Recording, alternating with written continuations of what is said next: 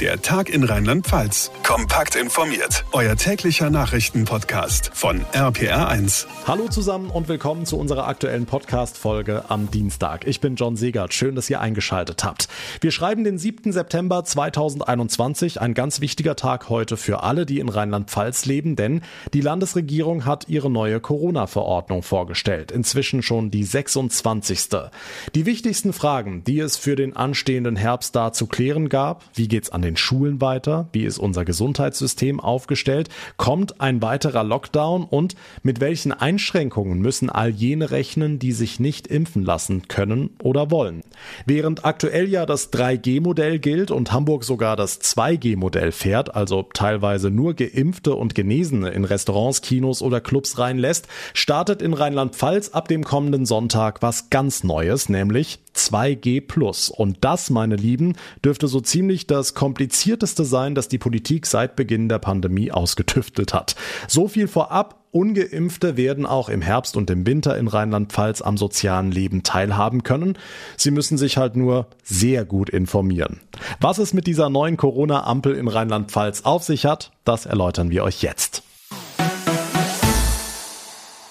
Über Einschränkungen für ungeimpfte ist in den vergangenen Wochen ja heftig diskutiert worden. Hamburg hat die 2G-Regel eingeführt. Dort dürfen Gastronomen und Veranstalter wieder alle Plätze belegen. Es muss keinen Abstand mehr gehalten werden. Es muss keine Maske mehr getragen werden, wenn ungeimpfte dafür draußen bleiben. Rheinland-Pfalz will die Zügel nicht ganz so stark anziehen. Die Landesregierung setzt im Herbst und im Winter auf das ganz neue Modell 2G+. Johanna Müßiger aus der RPA1 Nachrichtenredaktion. Wieder ein neuer, griffiger Name für ein sehr kompliziertes Modell. Ja, da sagst du was. Also wer schon Probleme hatte mit der Bundesnotbremse und den Inzidenzwerten da den Durchblick zu behalten, der wird bei der neuen Corona-Warnampel, die ab Sonntag in Kraft tritt, wohl gar nicht mehr durchsteigen. Haltet euch fest, fahrt ein bisschen langsamer im Auto. Wie du sagst, es wird jetzt kompliziert. Also, es gibt drei neue Warnstufen, die sich aber nicht mehr nur nach der Inzidenz der Neuinfektion richten, sondern auch noch nach der Hospitalisierungsinzidenz, also die Zahl der neuen Covid-Patienten in den Krankenhäusern innerhalb einer Woche und der prozentuale Anteil von Menschen mit Covid-19 auf den Intensivstationen. Für diese drei Faktoren wurden konkrete Werte festgesetzt, die dann eben bestimmen, ob die Warnampel rot, gelb oder auf grün schaltet. Okay, lass uns diese Faktoren und Werte alle mal aufschlüsseln. Ab welchem Schwellenwert gilt welche Warnstufe, wann gilt was? Okay, das Unkomplizierte. Für jeden dieser drei Leitfaktoren gibt es drei Schwellenwerte. Die drei Warnstufen 1, 2 und 3 werden erreicht, wenn mindestens zwei der drei Faktoren an dem jeweiligen Level sind. Also fangen wir mal an bei der Infektionsinzidenz, die kennen wir ja. Liegt die unter 100, gilt hier die Warnstufe 1. Von 100 bis 200 gilt Warnstufe 2 und bei allem über 200 gilt Warnstufe 3. Das bleibt also alles so, wie wir es kennen. Wie bisher wird der Inzidenzwert weiter für die einzelnen Kreise und Städte berechnet. Jetzt wird es ein bisschen komplizierter, denn jetzt kommen wir zum zweiten Faktor, der Hospitalisierungsinzidenz. Aber davon hat man ja jetzt auch schon in den Nachrichten öfter mal gehört. Warnstufe 1 gilt, wenn maximal fünf Covid-Patienten pro 100.000 Einwohner innerhalb einer Woche ins Krankenhaus eingeliefert wurden. Warnstufe 2 greift dann bei fünf bis zehn Covid-Krankenhausfällen, Warnstufe 3 bei allem über zehn. Diese Hospitalisierungsinzidenz wird aber nicht für jedes einzelne Krankenhaus berechnet, sondern für die fünf Versorgungsgebiete im Krankenhausplan des Landes. Das sind Mittelrhein-Westerwald, Rheinhessen-Nahe, Rheinpfalz, Westpfalz und Trier.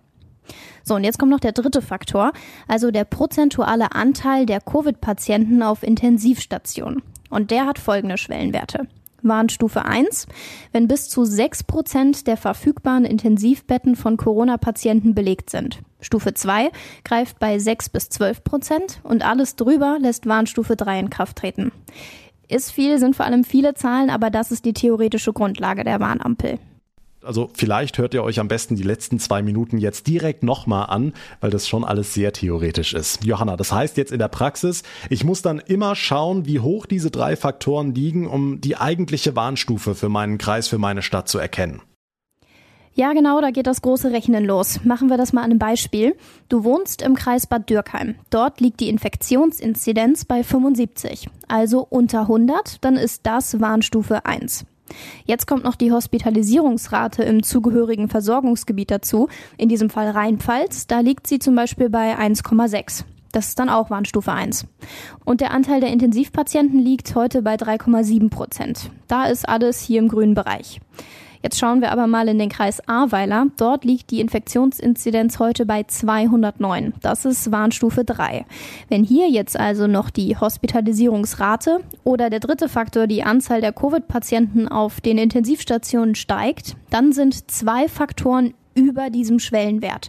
Und dann ist hier zumindest mal die Gesamtwarnstufe 2 erreicht und dann gelten schärfere Regeln.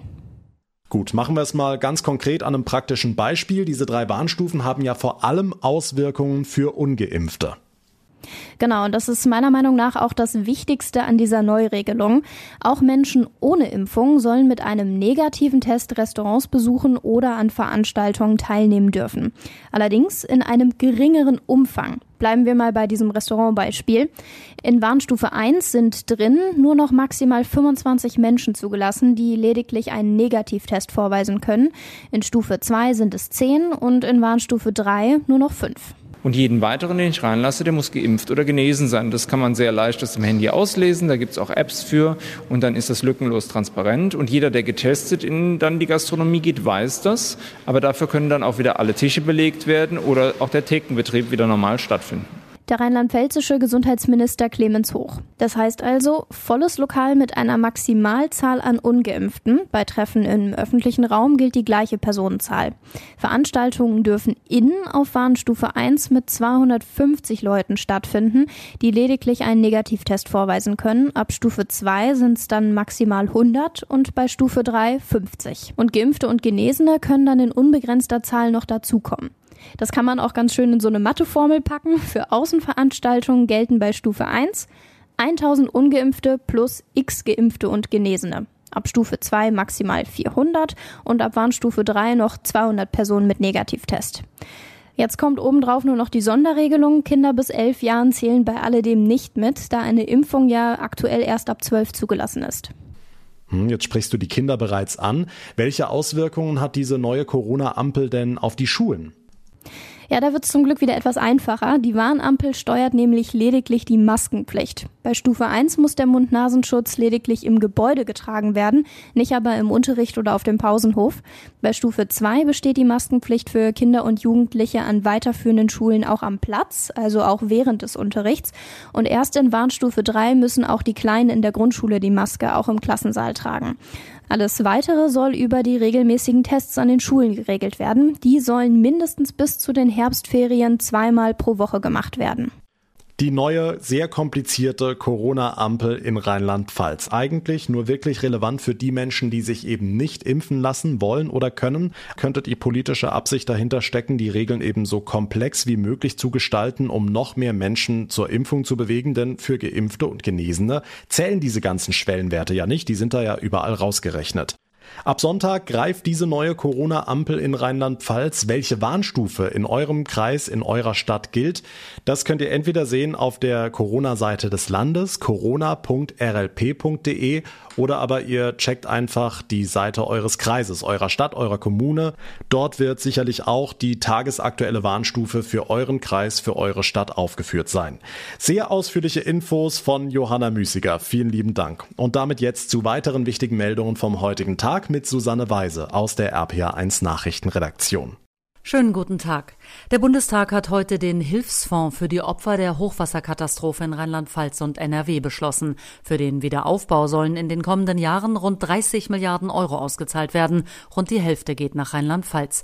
Außerdem wird bis Ende Januar kommenden Jahres die Insolvenzantragspflicht für Firmen ausgesetzt, die durch die Flut in finanzielle Not geraten sind. Am Freitag soll der Bundesrat noch zustimmen. Bei der Flutkatastrophe im Ahrtal sind auch viele Schulen und Straßen dorthin beschädigt worden, weil viele SchülerInnen deshalb jetzt längere Wege fahren müssen, übernimmt der Kreis Ahrweiler dafür die Kosten. Wer das Angebot nutzen will, kann sich in den betroffenen Schulsekretariaten einen Antrag dafür abholen.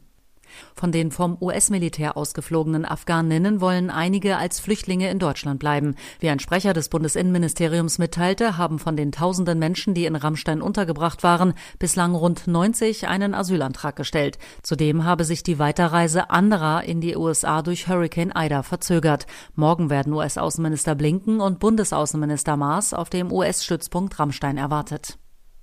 Die deutsche Fußballnationalmannschaft reist ohne BVB-Kapitän Marco Reus und Außenverteidiger Riedle Baku zum WM-Qualispiel nach Island. Das hat Bundestrainer Hansi Flick gesagt. Baku hat es nicht in den 20er-Kader geschafft. Mit dabei sind wieder Kai Havertz und Robin Gosens. Sie hatten beim 6 zu 0 gegen Armenien angeschlagen gefehlt.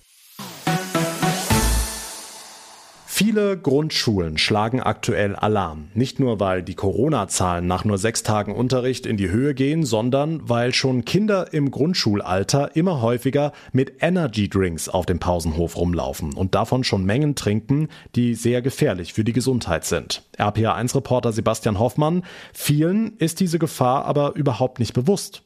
Da geht es natürlich zum einen um den vielen Zucker, vor allem aber ums Koffein. Das muss mit sechs, acht oder auch zehn Jahren noch nicht unbedingt sein, sagen ForscherInnen. Und um da ein bisschen Aufklärungsarbeit zu leisten, gibt es in Trier jetzt die Kampagne Hashtag No Energy Drinks. Christoph Schuh vom Haus des Jugendrechts. Es geht ja nicht um das generelle Verbot von dem Konsum von Energy Drinks, sondern es muss eingeschränkt sein. Es muss Altersgruppen geben, die sowas nicht konsumieren sollen. Und das funktioniert nur durch entsprechende Sensibilisierung, durch Aufklärung, durch Gespräche mit den jungen Menschen und mit allen Verantwortlichen für für diese jungen Menschen. Das heißt Eltern, Lehrern, mit der Gesellschaft, mit Ärzten und so weiter. Wichtig ist den OrganisatorInnen vor allem, dass das Infomaterial für Kinder und Eltern zielgruppengerecht aufgearbeitet wird. Davon gab es bis jetzt immer noch zu wenig. Und die direkte Arbeit an den Schulen muss auch sein, sagt die Trierer Bürgermeisterin Elvira Gabes. Ja, die Mitarbeiter werden in die Schulen gehen. Wenn möglich ist, werden sie auf Elternabenden Vorträge halten. Sie werden mit Lehrern sprechen und werden das so in die Welt tragen. Und ich hoffe, dass wir dann wirklich alle Schulen erreichen können, möglichst viele erreichen können, die auch dafür verantwortlich sind, dass Kinder diese Dinge konsumieren. Klar, am Ende gehen von Alkohol und illegalen Drogen natürlich noch größere Gefahren aus. Aber auch beim Energy Drink Missbrauch sollten Eltern in Zukunft genauer hinschauen. Die Infos von Sebastian Hoffmann. Nicht erschrecken heute Abend, wenn es in vielen Orten in Rheinland-Pfalz auf einmal stockfinster wird. Um 22 Uhr beginnt die bundesweite Earth Night. Achtung, nicht zu verwechseln mit der Earth Hour, bei der nur eine Stunde lang das Licht ausgeknipst wird. Heute bleibt es wirklich vielerorts die ganze Nacht dunkel. Lea Wiegerle aus der RPA1 Nachrichtenredaktion. Auch der Hintergrund ist ein anderer. Es geht bei der Earth Night nur indirekt um den Klimaschutz. Ja, genau. Heute Abend steht die sogenannte Lichtverschmutzung im Fokus. Die Organisatoren möchten so viele Menschen, Firmen und Einrichtungen dazu bringen, wenigstens eine Nacht im Jahr, soweit es geht, auf künstliches Licht zu verzichten. Und da heute Neumond ist, könnte der Termin kaum besser passen.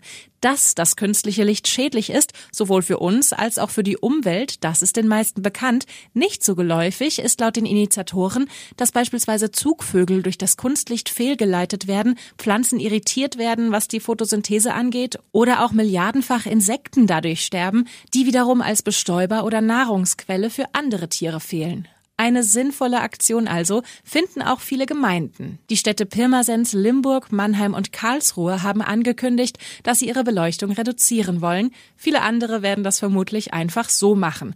Und jeder von uns kann ab 22 Uhr zu Hause alles, was irgendwie hell macht, auslassen, um sich an der Earth Night zu beteiligen.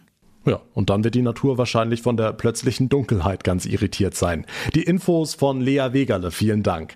Und das war der Dienstag in Rheinland-Pfalz. Wenn euch der Podcast gefällt, dann wäre es sehr schön, wenn ihr mir eine kurze Bewertung bei Apple Podcasts hinterlassen würdet.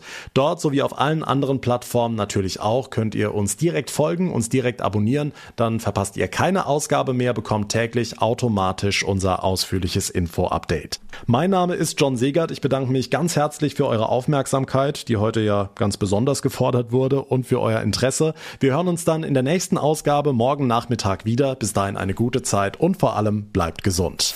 Der Tag in Rheinland-Pfalz, das Infomagazin, täglich auch bei RPR1. Jetzt abonnieren.